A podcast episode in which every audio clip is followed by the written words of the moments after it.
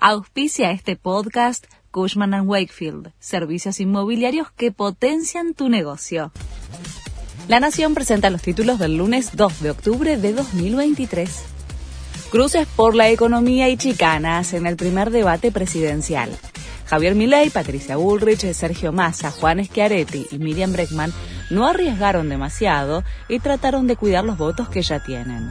Los mayores contrapuntos giraron en torno a la economía y tuvieron al ministro Massa como blanco central. El escándalo del Yategate de Martín Insaurralde apenas se coló. El domingo será el segundo debate. Massa habló de Insaurralde después del debate. El ministro de Economía se refirió al escándalo que involucró a la ahora ex jefe de gabinete bonaerense en un yate con una modelo en Marbella. Cometió un grave error, renunció y tiene que renunciar a su candidatura en Lomas, aseguró Massa. Insaurralde aún es el primer candidato a concejal de la lista que lleva a Federico Otermín al Ejecutivo local.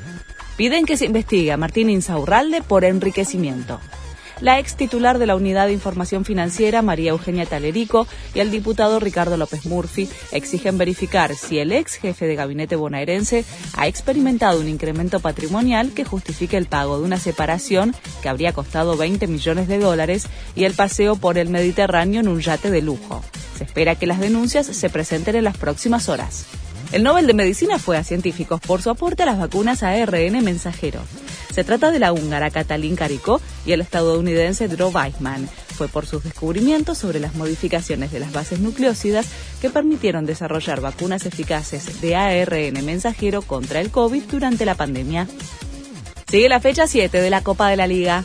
En la jornada de clásicos del domingo, River superó a Boca 2 a 0 en la bombonera. Estudiantes y Gimnasia empataron sin goles, al igual que Colón, Unión y Talleres y Belgrano.